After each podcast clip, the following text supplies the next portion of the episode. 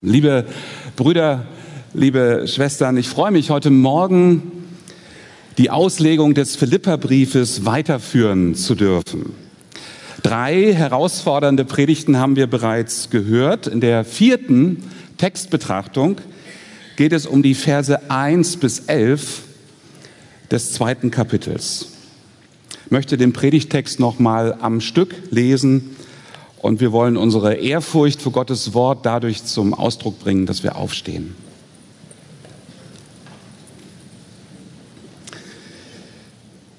Zweite Philipperbrief, Kapitel 1 bis 11. Wenn es denn in Christus Ermahnung gibt, Zuspruch der Liebe, Gemeinschaft mit dem Geist, Zuwendung und Erbarmen, dann macht meine Freude dadurch vollkommen, dass ihr eines Sinnes seid, einander verbunden in ein und derselben Liebe, einmütig und auf das eine bedacht. Tut nichts zum eigenen Vorteil oder aus eitler Ruhmsucht. Haltet vielmehr in Demut einander in Ehren. Einer achte den anderen höher als sich selbst. Habt nicht das eigene Wohl im Auge, sondern jeder das des anderen. Seid so gesinnt, wie es eurem Stand in Christus Jesus entspricht. Er, der doch von göttlichem Wesen war, hielt nicht wie an einer Beute daran fest, Gott gleich zu sein, sondern gab es preis und nahm das Dasein eines Knechtes auf sich. Er wurde den Menschen ähnlich in seiner Erscheinung wie ein Mensch, er erniedrigte sich und wurde gehorsam bis zum Tod, bis zum Tod am Kreuz. Deshalb hat Gott ihn auch über alles erhöht und ihm den Namen verliehen, der über allen Namen ist, damit im Namen Jesu sich beuge jedes Knie, all derer, die im Himmel und auf Erden und unter der Erde sind und jede Zunge bekenne, dass Jesus Christus der Herr ist, zur Ehre Gottes des Vaters. Ich bete noch kurz. Hier sind wir, Gott, vor dir, ob wir es spüren oder nicht. Wir dürsten nach deinem Wort. Unsere Seelen brauchen dein Evangelium. Lass Ruhe in uns einkehren. Lass uns still werden vor dir und aufmerksam hören, was du uns zu sagen hast. Segne dein Wort an uns. Amen.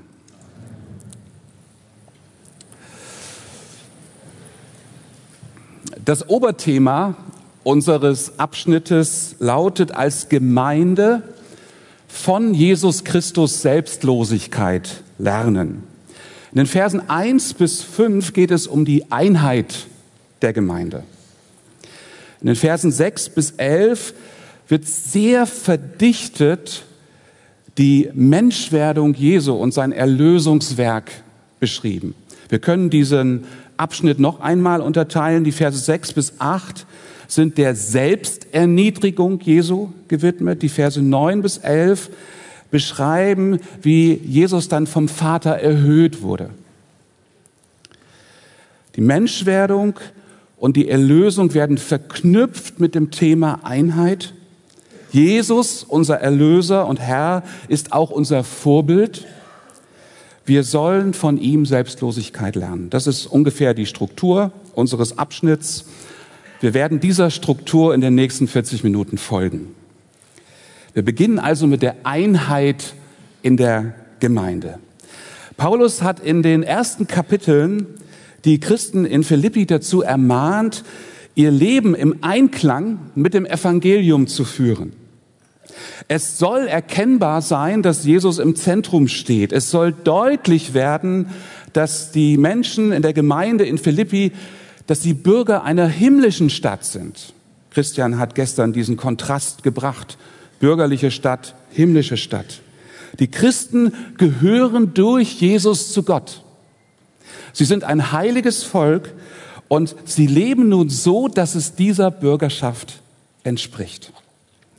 Wie wir gestern gesehen haben, hat Paulus in den Versen 27 bis 30 von Bedrohungen gesprochen, die von außen auf die Gemeinde eingegangen sind. Wie sollen Christen damit umgehen? Sie sollen standhaft bleiben. Sie sollen bereit sein, für die gute Nachricht zu leiden. Und nun richtet Paulus seinen Blick auf Bedrohungen, die von innen der Gemeinde herauskommen. Obwohl diese Bedrohungen etwas mit Gesetzesgerechtigkeit zu tun haben, davon wird später dann die Rede sein, spricht Paulus hier noch keine falschen Lehren an. Was dem Apostel in unserem Abschnitt Sorgen bereitet, ist die bedrohte Einmütigkeit in der Gemeinde. Die Gemeinde droht auseinanderzudriften. Es gibt da persönliche Ambitionen, es gibt Gruppenbildungen. Wir erleben Machtspiele, wir erleben eine Aufwertung von Sympathie und von Antipathie. Und Paulus sieht Anzeichen für Streitsucht, für Ruhmsucht und für Neid. Und die Gemeinde steht in der Gefahr, unter die Herrschaft von Kleingeistern zu kommen.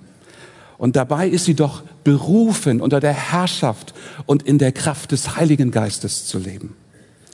Und was rät Paulus den Christen in dieser Situation? Nun, hier sehen wir mal die Erfahrung des Apostels, auch seine Weisheit. Er erinnert die Geschwister zunächst einmal an das, was Gott ihnen schon alles geschenkt hat. Hey, schaut mal hin. Gott hat euch so viel gegeben. Da ist so viel vorhanden. Nehmt das wahr. Gott hat die Gemeinde reich beschenkt. Paulus will die Geschwister dazu ermutigen, mal innezuhalten und darüber nachzudenken, was sie schon alles haben. Gott ist am Werk. Gott hat Gaben ausgeteilt. Er hat dafür gesorgt, dass etwas von dem Reichtum der himmlischen Stadt sichtbar geworden ist. In der Gemeinde in Philippi ist die Liebe Gottes sichtbar geworden. Sie hat Raum gewonnen. Gottes objektives Heilshandeln ist in der Mitte der Gemeinde persönlich erfahrbar geworden. Und da die Gemeinde in der Verbindung mit Christus lebt, sind die himmlischen Gaben wirksam.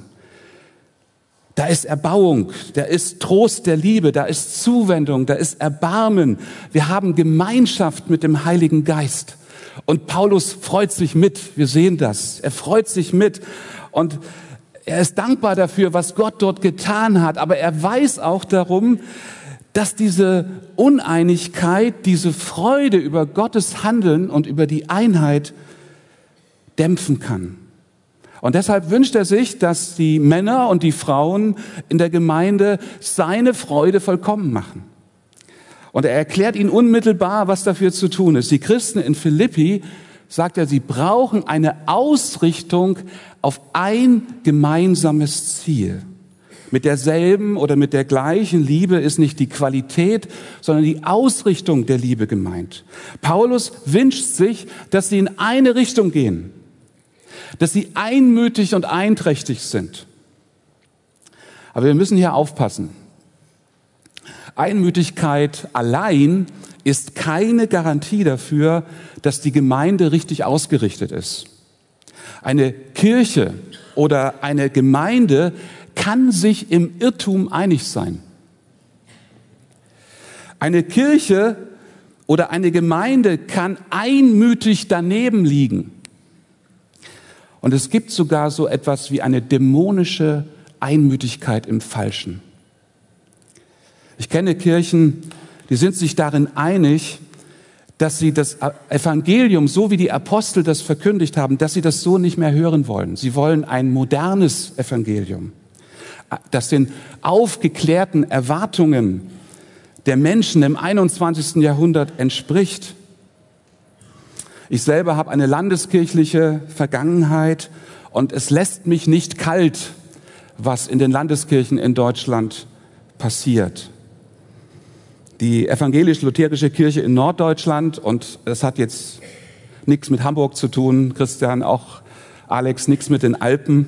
Also die Nordkirche äh, hat sich jetzt auf einer ganz, vor ganz kurzer Zeit auf einer Synode getroffen und sie haben äh, zwei Fragen natürlich sehr intensiv bewegt, nämlich das Klima und die gleichgeschlechtliche Ehe.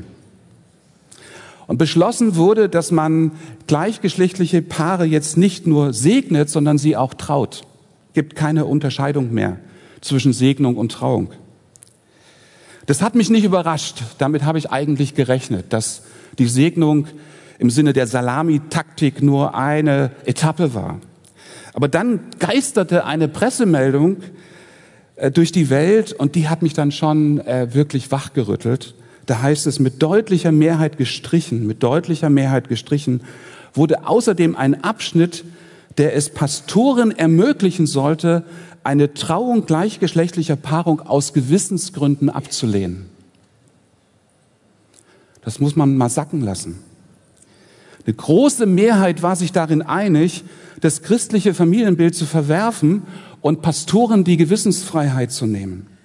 Und im Namen der Freiheit wurde hier Christen, die sich an Gottes Wort gebunden fühlen, die Freiheit genommen, Gottes Wort gemäß zu handeln. Also es geht nicht um Einmütigkeit an sich, sondern es geht darum, dass die Gemeinde sich einig macht mit der Gesinnung Jesu. Es geht um eine am Evangelium gewonnene Einmütigkeit. Christen sind Bürger der himmlischen Stadt und ihre Ethik unterscheidet sich ganz radikal von der der irdischen Stadt. Der Apostel wird in den folgenden Versen sehr konkret. Er schreibt in den Versen drei bis vier, tut nichts zum eigenen Vorteil oder aus eigener Ruhmsucht, haltet vielmehr in Demut einander in Ehren, einer achtet den anderen höher als sich selbst, habt nicht das eigene Wohl im Blick oder im Auge, sondern das des anderen. Und dann kommt eine ganz aufschlussreiche Gegenüberstellung. Zunächst erklärt der Apostel, welche Haltung die Christen in Philippi nicht prägen soll. Sie sollen nicht auf den eigenen Vorteil bedacht sein. Sie sollen nicht aus eigener Ruhmsucht heraus handeln. Der erste Begriff, Eigennutz, den können wir auch mit Egoismus übersetzen. Im Plural wird er sehr gut mit Streitsucht oder mit Zank wiedergegeben. Zum Beispiel 2. Korinther 12, Vers 20. Gemeint ist eine Haltung, die das eigene durchsetzen will, die sich selbst, wo sich ein, selbst, ein Mensch selbst wichtiger nimmt als das große Ganze. Der zweite Begriff Ruhmsucht kann mit eitler Prahlerei oder mit Geltungssucht übersetzt werden. Und diese beiden Begriffe bringen die Schwierigkeiten, die in Philippi äh, vorhanden waren, sich andeuteten, sehr genau auf den Punkt. Eigennutz und Ruhmsucht, das sind Tugenden der weltlichen Stadt. Demut als Tugend war in der gesamten nichtjüdischen, nichtchristlichen Welt fremd. Der griechische Dichter Lukian sagte einmal, dass der Verzicht auf ein prächtiges Äußeres, auf Ehre und Ruhm äh, einen Menschen in jeder Hinsicht niedrig macht.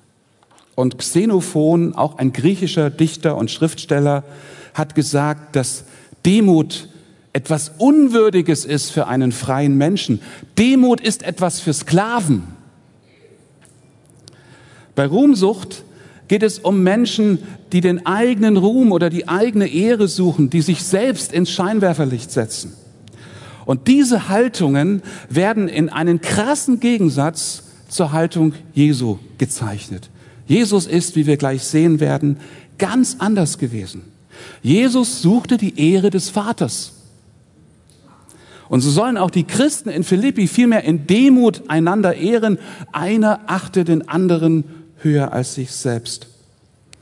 Wir sprechen gern davon, dass die Gemeinde so etwas ist wie eine Gegenkultur zur weltlichen Stadt.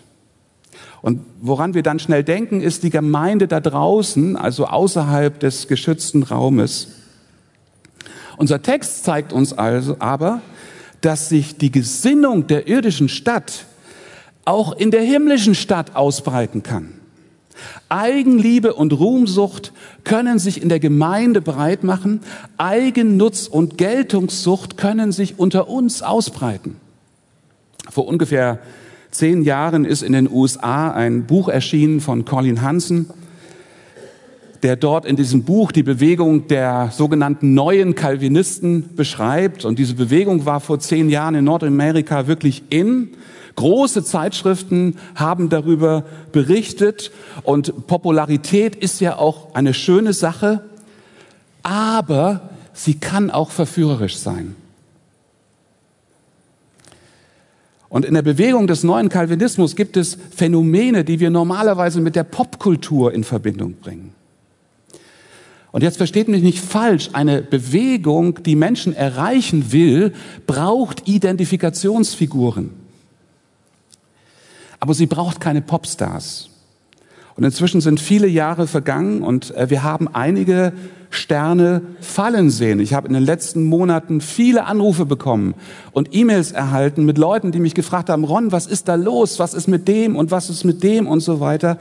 Und es geht hier nicht um bestimmte Leute und es geht auch nicht um die Details, die ich sowieso nicht kenne. Aber, das will ich sagen, ist, ich glaube, eine bestimmte Kultur, die zu viel Wert auf das äußere Erscheinungsbild legt, die zu viel Wert auf bestimmte Menschen legt, so eine Entwicklung fördern kann. Und wenn junge Leute, sehr junge Leute laufend im Mittelpunkt stehen und wenn sie äh, so eine äußere Performance abliefern, dann kann sich das äußere Verhalten sehr schnell vom inneren Menschen entfernen. Und das, was da abgeliefert wird, das stimmt nicht mit dem überein, was man denkt, was man fühlt. Und es findet so eine Entfremdung statt von den geistlichen Anliegen. Ihr Lieben, unterschätzen wir diese soften Sünden nicht. Wir brauchen in der Gemeinde keine Oberfläche, oberflächliche Unterhaltungskultur. Wir müssen uns gegenseitig dabei helfen, tiefer zu graben. Und wenn du ein erfolgreicher junger Pastor bist und wenn du merkst, dass dein äußeres Leben sich von dem entfremdet, was da in deinem Herzen dir wirklich wichtig ist, dann warte nicht darauf, bis es den großen Knall gibt. Wir brauchen uns gegenseitig. Es darf da keine innere Entfremdung geben. Ich glaube übrigens, dass Streitsucht und Ruhmsucht eine gemeinsame Wurzel haben. Beide Haltungen haben etwas mit einem Bedeutungsvakuum zu tun. Wer aus Eigennutz, aus Streitsucht heraus handelt, der macht sich wichtig. Der will wahrgenommen werden. Er will Recht behalten. Und sein Antrieb ist nicht die Wahrheitsliebe oder die Verteidigung der Wahrheit, sondern da hat sich etwas eingeschlichen, was mehr mit ihm selbst zu tun hat, als er wahrhaben möchte. Und bei der Ruhmsucht ist es ganz ähnlich. Hinter der Ruhmsucht steckt der Wunsch, etwas Besonderes sein zu wollen, steckt ein Gefühl der Minderwertigkeit. Und Ruhmsüchtige reden deshalb immer über sich selbst, sie machen sich wichtig und sie hinterlassen bei den Leuten, mit denen sie arbeiten, ein merkwürdiges, ein diffuses Gefühl. Streitsüchtige und Ruhmsüchtige sind auf verlorenem Posten. Der Einsatz, den sie zahlen müssen, ist immer höher und trotzdem verschwindet dieses Bedeutungsvakuum nicht. Und ich werde zum Schluss noch etwas darüber sagen, was darüber hinausgeht, über diese diagnostischen Hinweise. Wir wollen uns jetzt zunächst mit Philippa 2, 6 bis 11 beschäftigen. Das Vorbild für den paulinischen Demutsbegriff ist Jesus Christus. Bevor wir jetzt einsteigen in die Auslegung, äh, muss ich drei Vorbemerkungen vorwegschicken, denn äh, das ist jetzt ein sehr anspruchsvoller Text.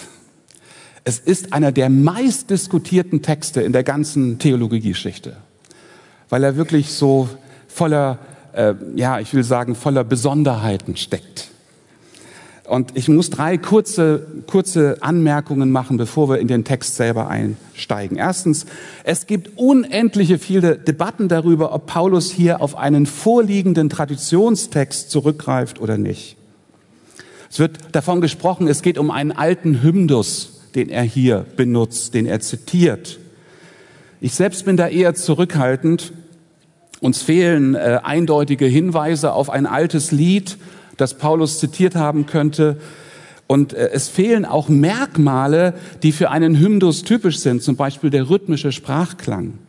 Und doch ist es ein poetischer Abschnitt und ich vermute, dass es, es sich um ein Lehrstück handelt, das früher die Christen auswendig gelernt haben. So etwas wie Katechese war das.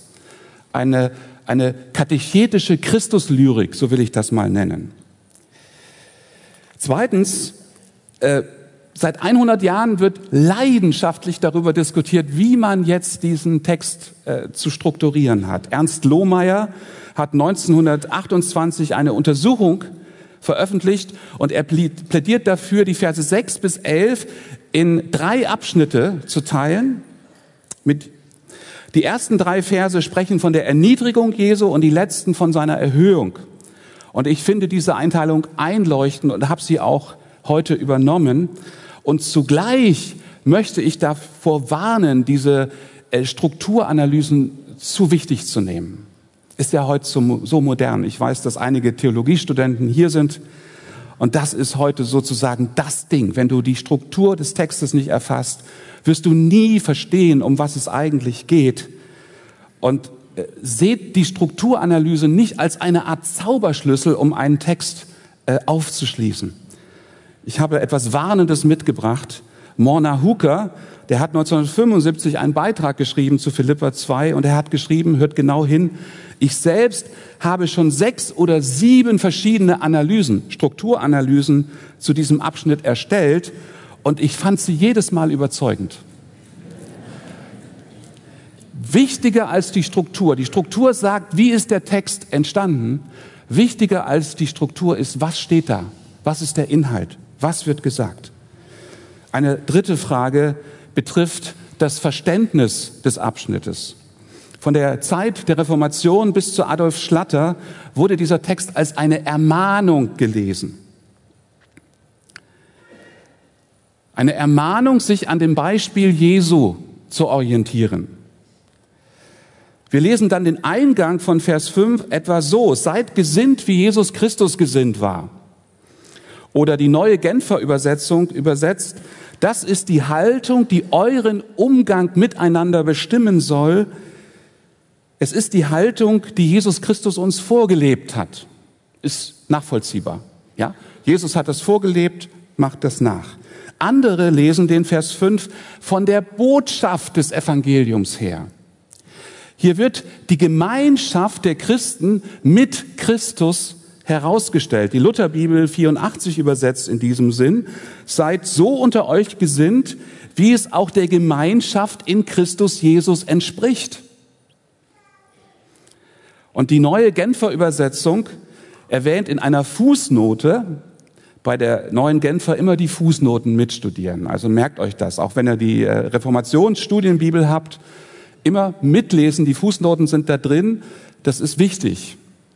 Und da heißt es dann, eure Haltung im Umgang miteinander soll die Haltung derer sein, die mit Jesus Christus verbunden sind. Gemäß diesem Verständnis wird hier etwas ausgesagt, was der Formel entspricht, die Paulus an mehrere Stellen benutzt. Ihr seid in Christus. Ihr dort, ihr Christen in Philippo, in Philippi, ihr seid in Christus. Ihr lebt in der Verbindung mit Jesus Christus. Und ich glaube, dass diese Lesart die bessere ist. Demnach ist in Christus Jesus ein Verweis auf die Gemeinschaft, die die Christen mit Jesus haben. Kurz, ihr Christen in Philippi, ihr seid den Mächten dieses Zeitalters gestorben. Ihr seid mit Christus eins geworden. Ihr seid mit ihm begraben. Der Mensch, der wir waren, als wir noch ohne Christus lebten, ist in ihm gekreuzigt. Weil ihr in Christus seid, habt ihr ein neues Leben. Spielen wir jetzt diese, diese Lesart gegen äh, die Ermahnung aus? Nein. Nein.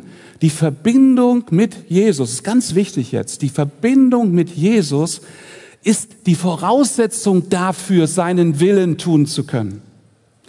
Ohne in Christus zu sein, können wir den Willen des Vaters gar nicht tun. Aber wer in Christus ist, der will den Willen des Vaters tun. Also ihr, die ihr mit Jesus Christus verbunden seid, lebt jetzt so, wie es dem Beispiel von Jesus entspricht. Euer Leben dreht sich nicht mehr um euch selbst. Euer Leben dreht sich jetzt um den Willen des Vaters, denn auch Christus hat nicht danach gefragt, was ihm selbst gefallen würde. Im ersten Johannesbrief, Kapitel 2, Vers 6 lesen wir, wer von sich sagt, dass er mit Jesus verbunden ist, oder wer von sich sagt, er sei mit Jesus verbunden und bleibe in ihm, der ist verpflichtet, so zu leben, wie Jesus gelebt hat.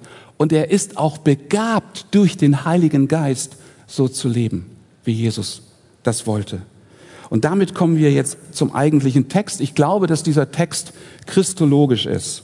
Christologie ist die Lehre über die Person und das Werk von Jesus Christus.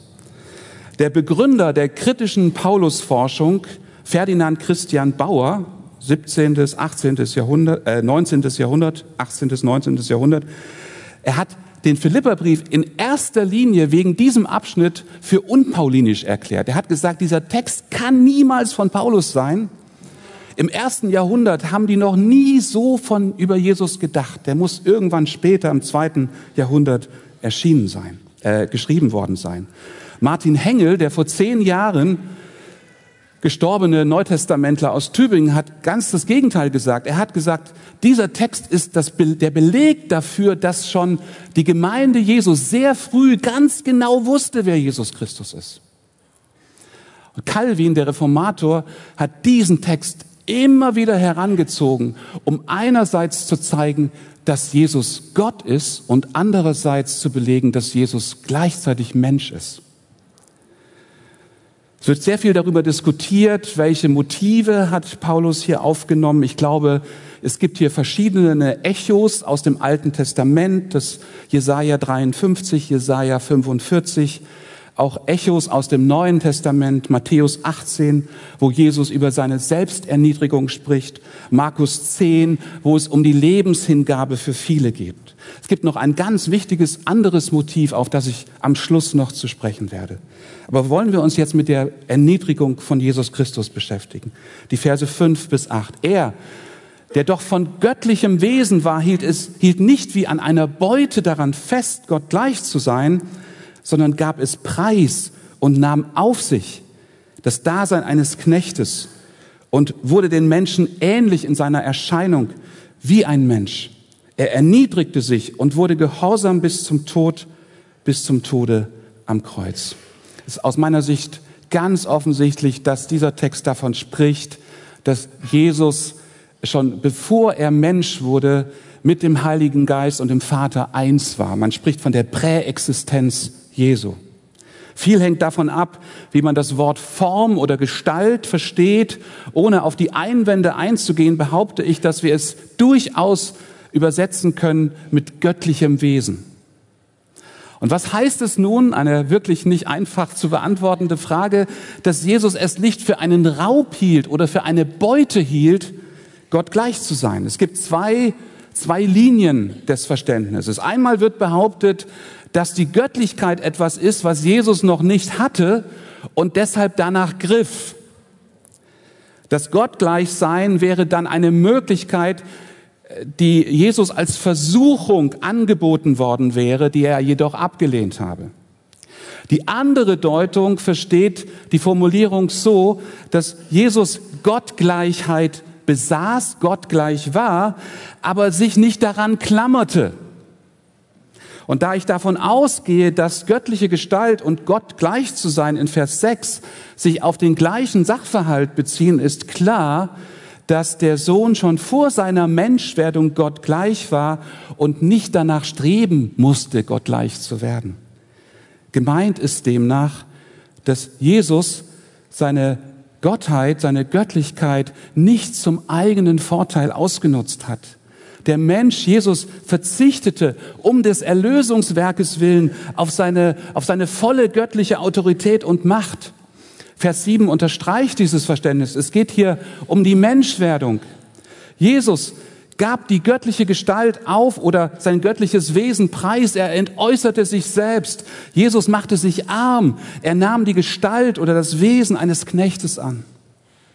Und wenn hier steht, er ward in seiner Erscheinung wie ein Mensch, dann geht etwas verloren, was wir im Grundtext finden. Hier steht nämlich ein Wort, das mit geboren werden oder zum Dasein gelangen übersetzt werden kann. Es geht um die Menschwerdung. Ihr Lieben, Gott wurde Mensch. Galater 4, Vers 4 schreibt derselbe Paulus, als die Zeit erfüllt war, sandte Gott seinen Sohn, geboren von einer Frau unter das Gesetz getan, damit er die, die unter dem Gesetz waren, erlöste, damit wir die Kindschaft empfingen. Gott ist als Kind in diese Welt gekommen. Er hat sich dieser gefallenen Schöpfung ausgeliefert. Und warum? Nun, er hatte einen Auftrag auszuführen. Wir lesen das in Vers 8. Er erniedrigte sich. Er war gehorsam. Er war gehorsam bis zum Tode am Kreuz. Und dieser Kontrast zwischen göttlicher Gestalt und Tod am Kreuz, der ist kaum auszuhalten. Der kann nicht größer sein. Hinter diesem Vers steckt eine ganze Sühnetheologie. Und hier finden wir nicht nur ein literarisches Echo aus dem Alten Testament, sondern hier finden wir eine unglaubliche, eine unfassbare Erfüllung dessen, was wir in 5. Mose Vers 21 lesen. Da steht denn, wenn jemand Sünde getan hat und des Todes würdig ist und getötet wird und man hängt ihn an ein Holz, dann ist es ein Aufgehängter, der ist verflucht bei Gott. Paulus greift es auf in Galater 3. Er sagt, Christus hat uns freigekauft vom Fluch des Gesetzes, indem er für uns zum Fluch geworden ist. Denn es steht geschrieben, verflucht ist jeder, der am Holze hängt. Versteht ihr das? Jesus war gehorsam. Er war gehorsam bis zum Kreuz. Er starb wie ein Verbrecher.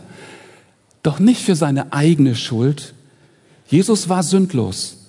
Er starb stellvertretend für viele. Er nahm meine, er nahm deine Sünde auf sich, denn Gott hat den, der von keiner Sünde wusste, für uns zur Sünde gemacht, damit wir in ihm Gerechtigkeit würden, die vor Gott gilt, weil der Vater es so wollte. Und damit kommen wir zur Erhöhung. Jesus hat sich selbst erniedrigt.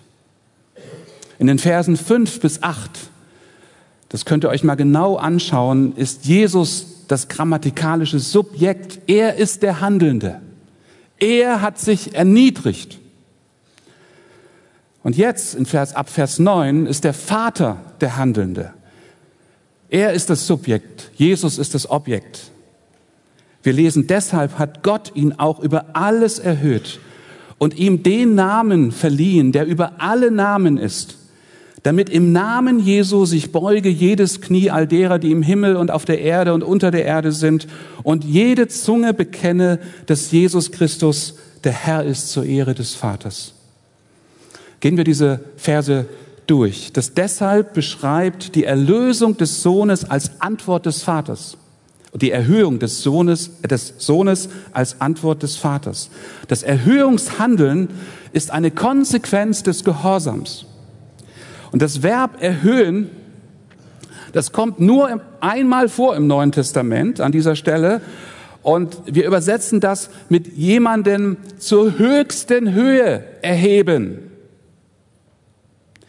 Der tiefste Punkt des Kreuz Golgatha korrespondiert mit dem höchstmöglichen Punkt der Erhöhung. Nach Vers 9 wird Christus das Regiment übergeben. Der, der sich selbst erniedrigt hat, wird als Herrscher intronisiert. Christus ist der Weltherrscher, der Kosmokrator. Und mit seiner Erhöhung wird ihm der höchste Name gegeben. Der Vater gibt dem Sohn Anteil an seinem Namen, Jahwe. Da steht im Hintergrund Jesaja 45, Vers 23. Wendet euch zu mir, so werdet ihr gerettet, alle Welt enden. Denn ich bin Gott und sonst keiner. Mit anderen Worten, Jesus ist Gott. Jesus ist nicht ein Herr unter vielen, nein, Jesus wird identifiziert mit dem alleinigen Gott. Der Gekreuzigte ist erhöht und in dem Namen Kyrios ist ihm übergeben alle Herrschaft. Jesus ist der König aller Könige. Und dann lesen wir, im Namen Jesu sollen sich beugen alle Knie, die im Himmel und die auf der Erde und die unter der Erde sind. Was ist damit gemeint? Nun, mit dem Beugen der Knie, das ist einfach, da geht es um eine uneingeschränkte Unterwerfung. Und mit die im Himmel und auf Erden und unter der Erde sind, da werden alle anbetungsfähigen Wesen erfasst. Die Engel im Himmel, die Lebenden auf der Erde und die Toten in der Unterwelt. Und jede Zunge wird bekennen, dass Jesus Christus der Herr ist. Muss kurz darauf eingehen. Gern wird dieser Vers dafür in Anspruch genommen, dass es ja doch eine Allerlösung gibt. Ja, hier steht es doch. Jede Zunge wird bekennen, dass Jesus der Herr ist. Am, alle Menschen, am Ende werden alle Menschen gerettet sein. Habt keine Angst. Gott hat uns alle lieb, ganz unabhängig davon, was wir glauben und wie wir leben. Nein, ihr Lieben, so ist das nicht zu verstehen. Es geht hier um einen Rechtsakt. Im Endgericht werden alle Engel, alle Menschen, alle anbetungsfähigen Wesen anerkennen müssen, dass Jesus der Herr ist.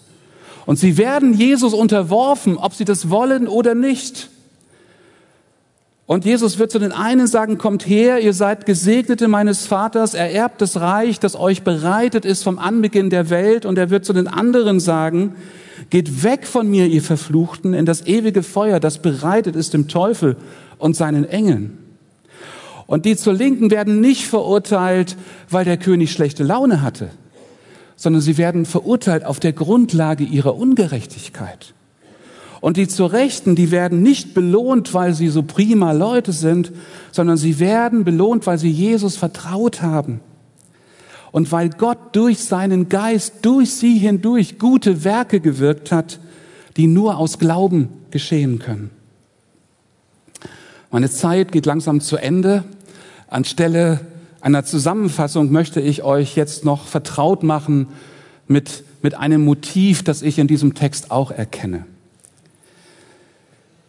Mit anderen sehe ich in dieser Christus-Lyrik, so wie ich sie nenne, eine Anspielung auf das, was Paulus an anderer Stelle mit dem letzten Adam bezeichnet. Zum Beispiel 1. Korinther 15, Vers 45. Was meine ich damit? Jesus ist für Paulus ein Gegenbild zu dem ersten Adam. Das ist der erste Adam, der erste Mensch. Und das ist der letzte Adam, Jesus.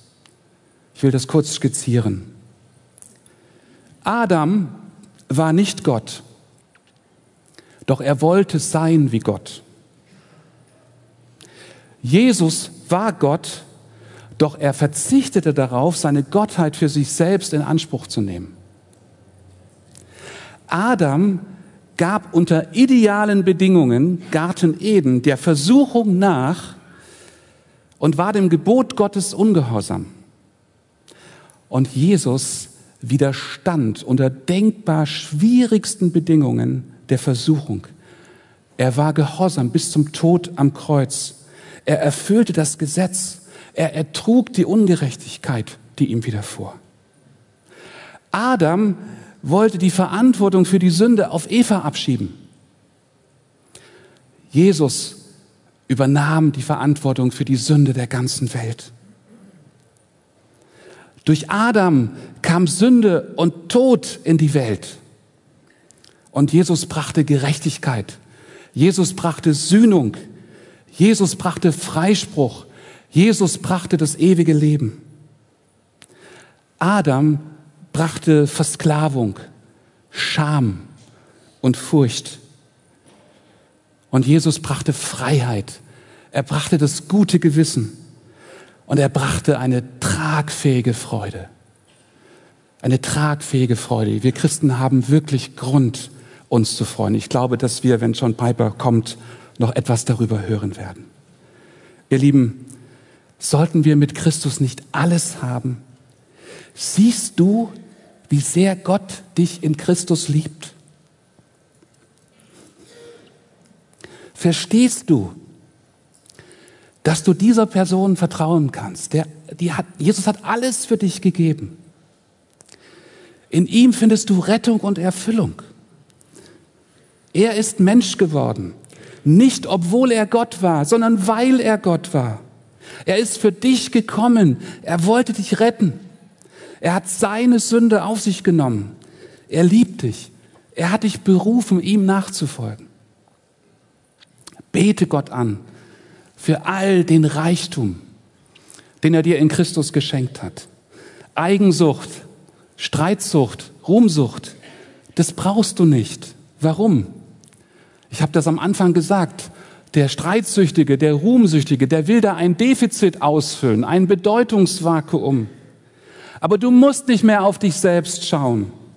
Du musst niemandem mehr etwas beweisen. Du hast die Verheißung, dass all deine Nöte, deine Sehnsüchte, dein Bedeutungsvakuum, deine Ängste bei Jesus zur Ruhe kommen. Und du hast nicht nur die Verheißung, bei Jesus können sie zur Ruhe kommen. Er ist dein Erlöser, deine Fülle, deine Freude. Christus ist dein Leben. Und als Gemeinde stehen wir in Verbindung mit diesem Jesus. Und er hat uns gezeigt, was es heißt zu lieben, was es heißt zu dienen. Er hat uns befähigt, so ausgerichtet zu leben, wie er es war. Der alte Adam, der hat uns nichts mehr zu sagen. Wir hören auf den letzten Adam. Wir lieben Christus. Wir beten ihn an und wir folgen ihm. Jesus regiert zur Ehre des Vaters. Amen. Himmlischer Vater, als dein Volk freuen wir uns über dein Wort. Dein Wort ist wahr und es ist für uns. Durch Jesus Christus, unseren Erlöser und unseren Gott, hast du uns errettet. Als die Zeit erfüllt war, ist Jesus Mensch geworden und hat das Erlösungswerk am Kreuz für uns vollbracht. Wir danken dir für diese vollständige Erlösung. Vater, und vergib uns, dass wir die Mächte und Gewohnheiten der irdischen Stadt immer wieder, ja, dass wir sie immer wieder lieb gewinnen, dass sie uns in Besitz nehmen können. Dass auch wir eigennützig, ruhmsüchtig und selbstrechtfertigende Menschen sind. O großer Gott, dein Wort ist wahr und es sagt, selig ist derjenige, dessen Übertretungen vergeben sind dessen Sünden bedeckt sind. Schenke uns, dass wir aus der Fülle leben, die wir in deinem Sohn geschenkt bekommen haben. Schenke uns, dass wir dort, wo das lebendige Wasser ist, unseren Lebensdurst stillen. Dass wir bei Christus satt werden. Dass wir das Lebenswasser aus dem Heilsbrunnen Christus schöpfen. O Herr, lass uns so gesinnt sein, wie es unserem Stand in Christus Jesus entspricht. Lass uns Demut, Hingabe und Liebe, lass Demut, Hingabe und Liebe in uns sichtbar werden. All das zu deiner Ehre. Amen.